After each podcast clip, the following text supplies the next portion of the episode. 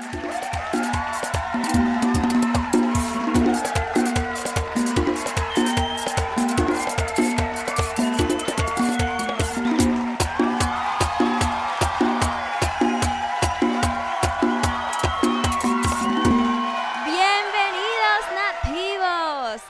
Feliz estoy, de verdad. Un episodio más, el episodio número 10 de nuestro podcast Viajando al Origen con Nativos. Wow, wow, wow, qué equipazo. Aquí me encuentro con Yankee, con Héctor, los mismos de siempre. Por aquí, activo los muchachos, como siempre. Dígale, Héctor. Sí, sí. un día, hoy tenemos un sazoncito heavy, heavy. Hoy tenemos un sazoncito heavy, heavy, señor. Hoy vamos a hablar sobre surf y playas contaminadas. Y para eso tenemos un invitado, yo creo que una de las personas que pudiéramos decir más apropiadas para hablar sobre este tema. Él es el creador de, la Fundación Marullos. Eh, Marullos no solamente es eh, una fundación, sino también que produce contenido, o sea, es una revista. Eh, y tiene Rubén muchísimo conocimiento acerca de las playas que hay en el país, no solamente para disfrutarla de forma de chileo, o sea, para ir sentarse en una playa y pasarla bien, sino también de surf. O sea, es enfocado en, en, lo que es el surf en la República Dominicana. Así que, sin más, señores, Rubén, bienvenido, papá. Welcome to the show. Bienvenido. oh, wow. Claro. Rubén García. No, gracias por invitarme. Qué placer estar por aquí. Claro, bro. Gracias, gracias por aceptar nuestra invitación. De verdad que sí. Feliz de tenerte aquí. Y quisiera yo, para ya entrar en materia más o menos introductoria, y después, como siempre, ustedes saben, vamos a ir llegando a profundizar un poquito sobre el tema del título de hoy, Surf y Playas Contaminadas con Rubén. Entonces, Rubén, dinos un poquito de ti, o sea, háblanos de ti, eh, tus intereses, tus hobbies. Bueno, eh, ¿qué te puedo decir? Yo empecé a surfear hace tiempo, cuando aquí todavía no había una idea de lo que era el surfing, sino se catalogaba como algo malo. Estamos hablando hace ya como, como 30 años, ¿sí? Ok, ok. ¿Y cómo eso de que se, que se veía como algo malo? ¿Cómo así? Oh, lo que sucede es que en ese tiempo, o sea, se catalogó mucho con la, la era del, surfing californiano, el hipismo y todo okay. eso. Se decía como que la gente que surfeaba era un vago. Claro, sí, sí, sí, es verdad. Esa, esa era una de las percepciones, porque tú surfeas, tú eres hippie, básicamente eso era lo que pensaba. Exacto. ¿Y qué tú haces, Rubén? Hablan un poquito más de ti. Bueno, no te vamos a preguntar la edad. Ya tú dijiste que por lo menos tú tienes, ¿qué? ¿Cuántos? Tres, 30 años surfeando. Estamos cerca de ahí. Yo me gradué de publicidad en Clínico, después una maestría en Intec de mercadeo. Entonces por ahí viene, por ahí viene el, la motivación, supongo, por lo del diseño de la revista, ¿verdad? Sí, eso viene de hace como 8 o 9 años con un gran amigo que tengo, Iván Herrera, que en realidad él fue como el ideólogo de, crear marullos. Eh, para los que no saben lo que significa marullos, en el sur profundo de la República Dominicana, los campesinos o la gente que vive en las playas, su hobby como carajito es meterse a coger marullos en la playa, o sea, en el mar.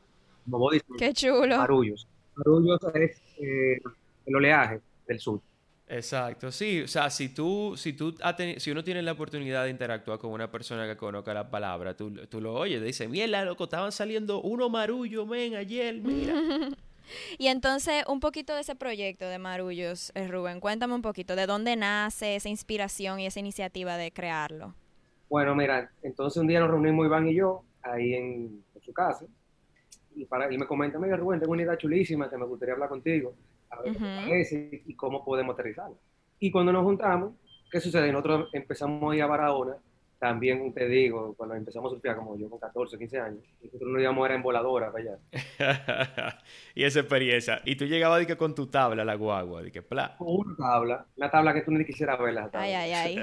Pero nada, la experiencia fue buena porque nosotros nos íbamos en voladora y llegábamos a, a Bauruco a ver lo que encontrábamos y nos quedamos ya cuatro y cinco días, normal. Que cuando eso, no había forecast, no había nada de eso, eso era... Antes se decía que los sábados y los domingos habían olas.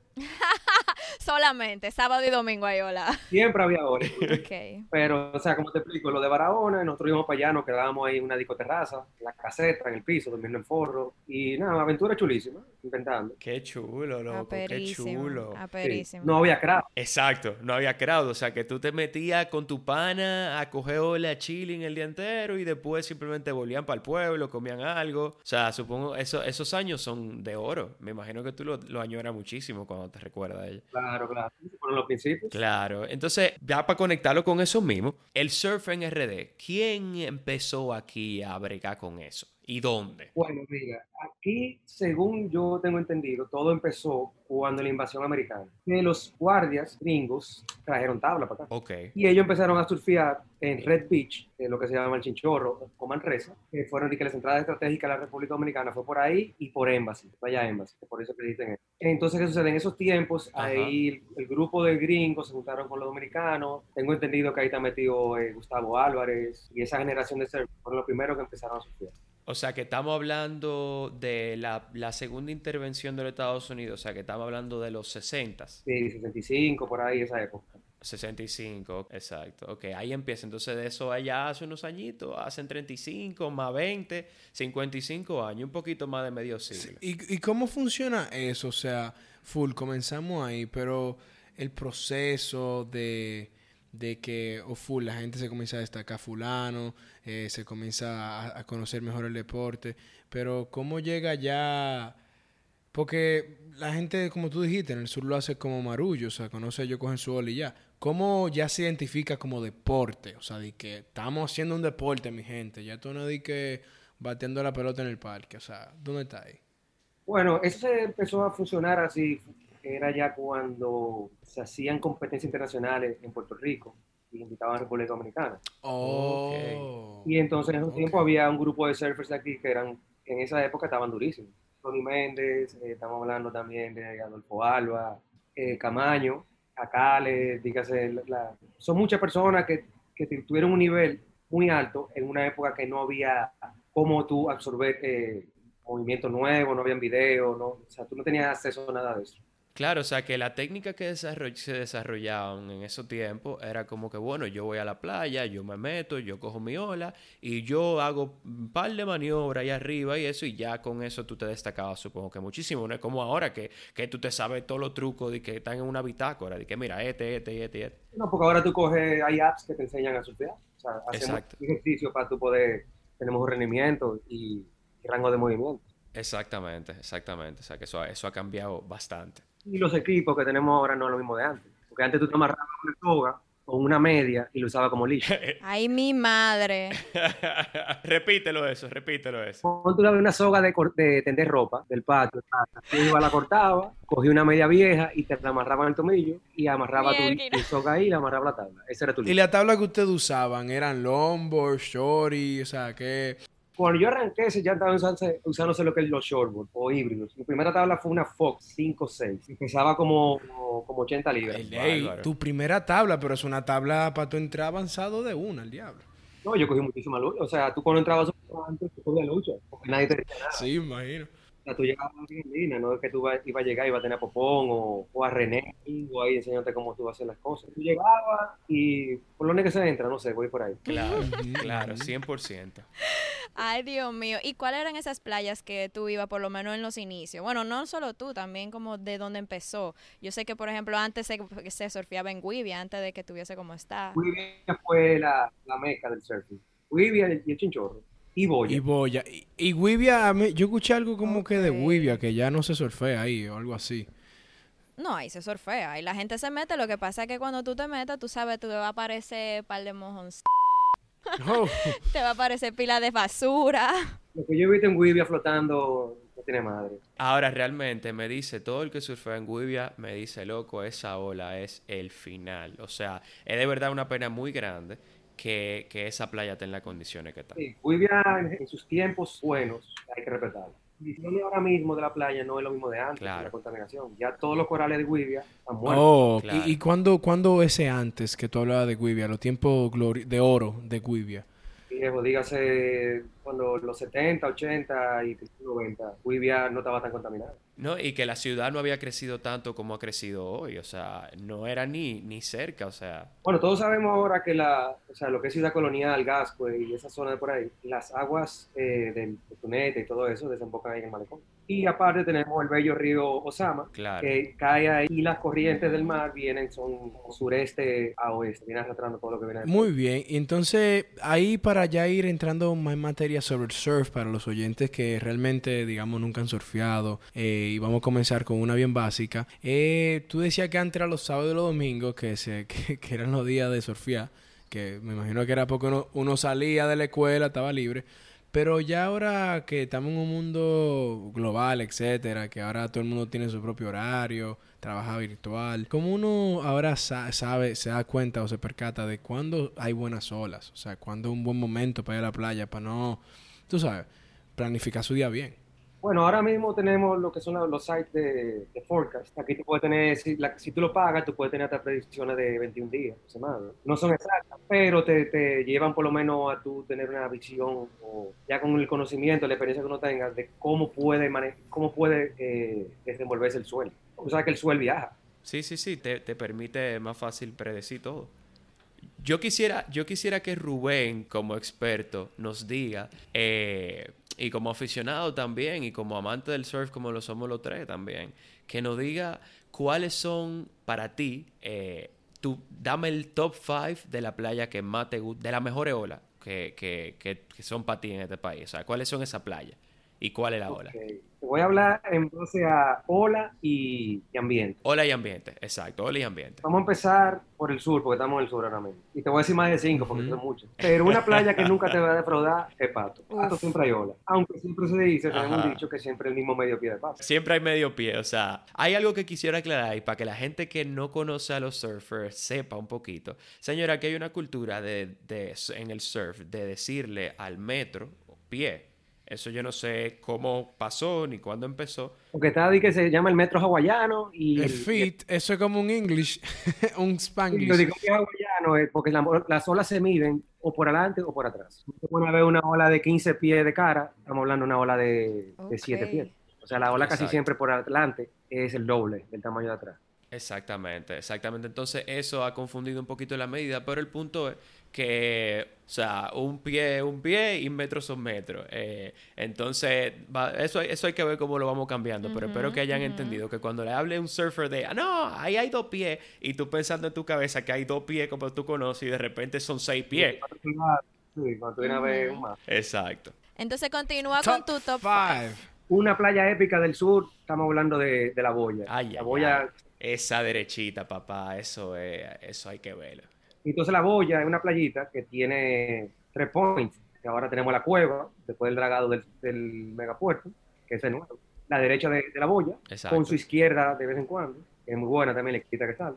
Y Banzai, que está del otro lado del canal. Exacto. Es una playa para mí top 5, pero no, no estamos, o sea, top 5 por la, la distancia que tenemos de aquí, de la ciudad, que tú estás en el trabajo y puedes llegar allá, y en tres horas tú puedes surfear y volver a, tu oficina.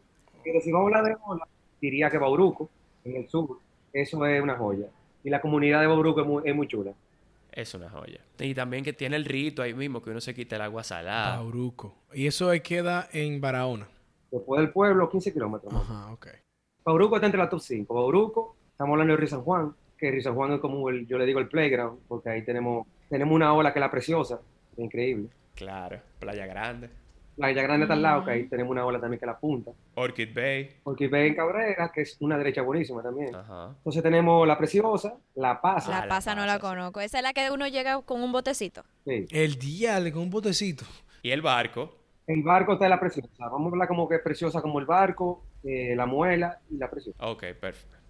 Encuentro, no sé por qué dar fuera. Encuentro es pro, eh, Atazuta. No, encuentro, encuentro agarra condiciones muy buenas. Otra playa que me gusta muchísimo es Freddy's Dead, en Samaná. Ok. Esa es una ola que rompe dos o tres veces al año. Entonces tenemos La Preciosa, Encuentro, Freddy's O sea que es muy especial, muy específico. Otra playa que me gusta muchísimo es El Valle. El Valle, oh, sí. Sí, pero ahí, ahí también estamos en Beach Break. Sí, pero una ola tubular, es muy buena. Y el ambiente de la playa es increíble. Claro, el ambiente es chulísimo, chulísimo, 100%. ¿Y para el este? Para el este, bueno, está Macao, pero la playa buena es por allá es Punta Paraíso. Cuando se da. Cuando viene suele de norte. Sí, sí, me han dicho que esa, esa izquierda yo no la he cogido. Me han dicho que esa izquierda es buenísima la de Punta Paraíso. Que es infinita. muy buena ola. Qué rico, viejo. Qué heavy, qué heavy. Pero tú sabes, obviamente, esas playas que tú estás mencionando son para personas que ya tienen un poquito de expertise, ya saben cómo leer olas, ya saben cuándo meterse, qué tipo de tabla usar, las reglas. Entonces, por eso yo quiero como que ahora hablar un poquito más en detalle para esas personas que quieren aprender a surfear, que quieren probar algo nuevo ahora en el 2021, surfear, que está eh, Pato a 45 minutos y voy a 30 minutos también de la ciudad, súper cerca. Entonces, muy importante, cosas que nos hemos fijado mucho en las últimas veces que hemos ido a la playa, que ahora está cogiendo como un auge eh, el surfear. Y estamos viendo de que las personas, eh, los principiantes que están aprendiendo, pues no conocen bien las reglas que deben tomar en consideración, porque al final es un deporte y tú la estás pasando bien, pero al final tú tienes que tomar en consideración tu seguridad, la seguridad del otro, porque tú estás bregando con olas que se llevan la tabla y que le puede dar a alguien, que pasa mucho ahora mismo. o sea, el otro día yo estuve en Pato y nada más en una hora yo vi como siete accidentes eh, entre personas y todos ellos con principiantes específicamente. Entonces, quisiera como que tú me dieras algunas como de esas reglas básicas que la persona que no sabe surfear, no sabe nada, ¿qué tiene que tomar en consideración? Bueno, lo primero es lo que usted lleve a la playa, lléveselo con usted. Porque no queremos que nadie esté dejando vaina en la playa. Basura. Que siempre dejamos basura en todos lados. Pensamos que lo busca otra gente. Pero como reglas, viejo, si usted es nuevo, no se meta para donde está la gente acumulada. Manténgase un margen observe. uno lo dice que es fácil, pero cuando tú te metes en el agua, tú sabes que cambia todo ya. Es así. Otra perspectiva. Pero lo que digo primero, como tú estás aprendiendo, se supone que ahora mismo casi siempre estás buscando un profesor que te instruya. Pregúntale al profesor cuáles son las reglas. Nunca se le tira a una persona que viene ya en una ola. No quieras hacer una ola y que, mira, voy a, voy a coger la ola aunque tenga una gente adelante, pero yo lo voy a esquivar. Sacrifica la ola en vez de la gente. Exacto. claro, porque las olas van a seguir bajando. Hay que mirar para los dos lados. ¿Dónde hay gente? Ah, ¿Viene alguien ya en la ola? Pues ya no puedo cogerla. Claro, para no dar un golpe a alguien. Yo creo que el consejo más importante, así de que eh, para una persona que no sepa, es llega a la playa, señor, y cuando tanto afuera como adentro, manténgase siempre observando, observador y alerta, para evitar accidentes. O sea, y al margen, exactamente, como dice Rubén. No, y observar los comportamientos, porque tú ves una persona que ya, obviamente, surfea, que tiene años surfeando, sabe cómo manejarse en el agua. Entonces, es mirar qué él hace en X situación, por ejemplo, si viene una ola encima, qué, qué hay que hacer. Eh, si, por ejemplo, viene una ola y yo ando con mi longboard y no sé voltearme, hacer el turtle roll, como se le llama, eh, y tengo que soltar la tabla, tengo que mirar hacia atrás si hay alguien para no darle con la tabla, etcétera. Y bueno, bueno, ya queda claro, o sea, señores, si para todo el que esté escuchando, que quiera ya surfear, que está pensando surfear, tírese sus reglas, incluso en su casa, antes de, llegar a la playa. Y par de videitos. Exactamente, todo está en internet. O sea, si tú de verdad tienes la voluntad de convertirte en un surfer, posee un surfer con ética, con moral, con buenas eh, prácticas deportivas, eh, Exacto, eso es muy importante. Y no solamente las prácticas, sino lo más importante, y sé que toditos van a estar aquí de acuerdo, buena onda en el agua, señores. Vamos a mantener la buena onda, que todito la queremos pasar bien. Sí, porque lo que sucede cuando tú estás en una ola y viene un tigre y se te tira o lo que sea. Aquí porque somos tranquilos, pero hay países que te agarran y te meten la mano. Te dan todo golpear y te sacan de la playa y, no vuelves a surfear Ajá, sí, te, te busco un lío. pero aquí, aquí lo cogemos suave, tú sabes cómo somos. Claro, somos, somos leños. Y, y ya, Rookie País cerrando, queremos saber dos últimas cositas de ti. Eh, ¿Qué podemos hacer con la situación de la basura en las playas? ¿Cómo pudiéramos todito empezar a involucrar esas comunidades a través de eh, usando sus servicios? Por ejemplo, si vamos a una playa donde se surfea, vamos a hablar específicamente de la playa donde se surfea, si nosotros eh, promovemos que la situación económica de esos locales que están ahí mejore y ellos ven que la visita de personas los ayuda a llevar comida a sus casas, entonces es mucho más fácil incentivar la preservación de ese recurso en específico o de esa playa en este caso. Entonces, ¿cómo nosotros como, como ciudadanos, eh, eh, nosotros como nativos, eh, tú como marullos, cómo podemos todito nosotros aportar a que, aparte de llevarnos nuestra basura, pero cómo podemos empezar a involucrar a las comunidades a que, a que se apoderen de eso que es de ellos? Bueno, viejo, eso es una fórmula difícil. Claro. Lo sabemos. yo te pregunté, pero yo sé que es difícil. Pues mira, nosotros arrancamos un tiempo que Michelle estaba involucrada también con Parley y se hizo un trabajo fuerte, pero lo que sucede es que las comunidades crecen. Ahora mismo, vamos a poner un ejemplo como Pato. Nizao o Don Gregorio, donde está la playa Pato, ha crecido bastante últimamente, ¿no? Entonces, tú te pones a ver ahora que la comunidad está bajando un poquito más para el río. Ay, no, ahí hay demasiada basura en todos lados, o sea, da mucha pena hay un vertedero utilizado que se acumula ahí, entonces cuando llueve fuerte, toda esa basura se va para el, se va para el río. La única manera que yo considero que podemos cada uno aportar directamente, como digo, no deje nada en la playa, porque nadie la va a recoger. como queríamos poner unos zafacones en pato, pero ¿quién va a llevarse la basura de Hay gente que, que tiene camionetas que cuando van, dice, mira, ponme la basura que trae la camioneta, que yo la boto allá afuera en el vertedero. Pero la manera más correcta ahora mismo y como responsabilidad de cada uno es tratar de no comprar materiales que sean en solo uso, ¿entiendes? Es lo único. Sí, usar bloqueadores solares que sean eh, friendly para los corales y para todo. Claro, yo entiendo que también cada cual, independientemente, si tiene iniciativas eh, de lo que sea, de recogida de basura en la playa o de cualquier otro, otra iniciativa, si ayudar a educar un poquito a la comunidad, lo que sea, son bienvenidas, señores, porque hace falta. Eh, claro. yo creo que en eso está Marullos de cierta forma con su canal difusor y nosotros también, eh, para levantarle el espíritu a, a, todas esas personas que nos están oyendo que pueden de alguna forma aportar a esas, a esas causas de, por ejemplo, los desechos en, en nuestras playas. Y bueno, ya Rubén, para concluir, viejito, ¿para dónde va Marullos? Eh, ¿Cómo está Marullos hoy día? ¿Qué están haciendo? Eh, porque ustedes suben fotos chulísimas, pero ¿cómo está, cómo está Marullos ahora mismo? ¿Para dónde va? Mira, nosotros con Marullo tenemos, o sea, Marullo somos un grupito de personas que lo que damos es cariño a lo que tenemos, a nuestra isla. Y somos un grupito de personas que te puedo nombrar que estamos hablando Iván Herrera, eh, Alexico, Marco Cabrera, Ubu, Tony Romojaro, Ana Castela y yo, que somos los que hemos trabajado para desarrollar experiencias en la playa para que la gente comprenda lo que está pasando. Okay. Teníamos un evento preparado para diciembre, pero con el tema ahora de, de la pandemia lo tumbamos por los riesgos que pueden pasar. Fuera de eso, el proyecto más a corto plazo que tenemos es, estamos desarrollando el, M-Book, o sea, el Marullos Book. Estamos desarrollando es, dos libros, un libro de la costa norte y un libro de la costa sur, en la cual vas a tener como una, como una enciclopedia de, la, de, las playas dominicanas. Qué pero loco. Gracias por hacer ese trabajo. Un coffee table book de gran escala, coleccionable, el print. Concho, loco. Chulísimo yo creo que tú puedes contar conmigo que yo voy a querer eso. 100%. Cuenta con nosotros, loco. Claro.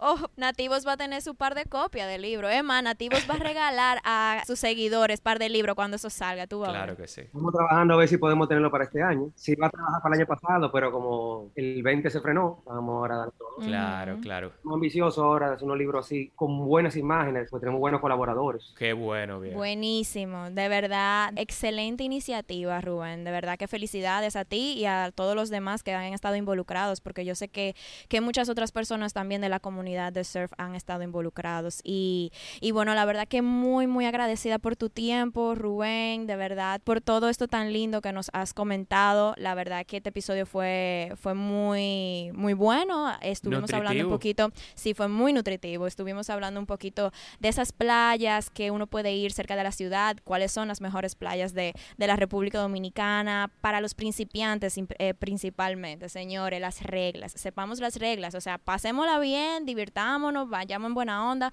pero sepamos las reglas para cuidarnos nosotros y cuidar a los demás. Y lo más importante, bueno, no lo más, pero una de las cosas más importantes, el tema del plástico y la basura. Wow, wow, wow, señores. Hay que hacer un episodio nada más de eso, definitivamente. Pero bueno, Rubén, de verdad, muchísimas gracias por, por estar aquí con nosotros hoy. No, no, se le, se le agradece a ustedes por tenerlo en cuenta y, y hacer que la comunidad crezca un poquito más con más conciencia ahora. Si quieren ver fotos chulas de la República Dominicana y de las playas, sigan Marullos en Instagram para que vean lo bonito que tenemos aquí.